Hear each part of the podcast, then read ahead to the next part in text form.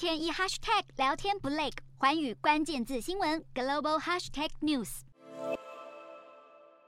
中国政府为了拼清零防疫，祭出的严厉风控，再加上美国持续升级对中国晶片的禁令，这让中国近几年来卯足全力发展的半导体产业屡屡碰壁。为了达成半导体自主化，中国曾在二零二零年成立两万三千一百多家半导体企业，二零二一年再加码成立四万七千四百多家。不过，在疫情清零以及美国竞争力日益渐增的双重打击之下，中国经济迅速放缓，导致今年前八个月，全国就有高达三千四百七十多家半导体相关厂商倒闭，数字高于二零二一年的三千四百二十家，以及二零二零年的一千三百九十七家，创下历年来最高纪录。随着半导体倒闭潮，中国 IC 产量也同步衰退。根据中国统计局十六日公布的数据，中国八月份 IC 产量只产出两百四十七亿颗，较去年同期暴跌百分之二十四点七，创下自一九九七年有记录以来最大单月降幅，以及自二零二零年十月以来的月产量新低。如果累计今年前八个月，中国 IC 总产量也只有两千一百八十一亿颗，较去年同期大跌百分之十。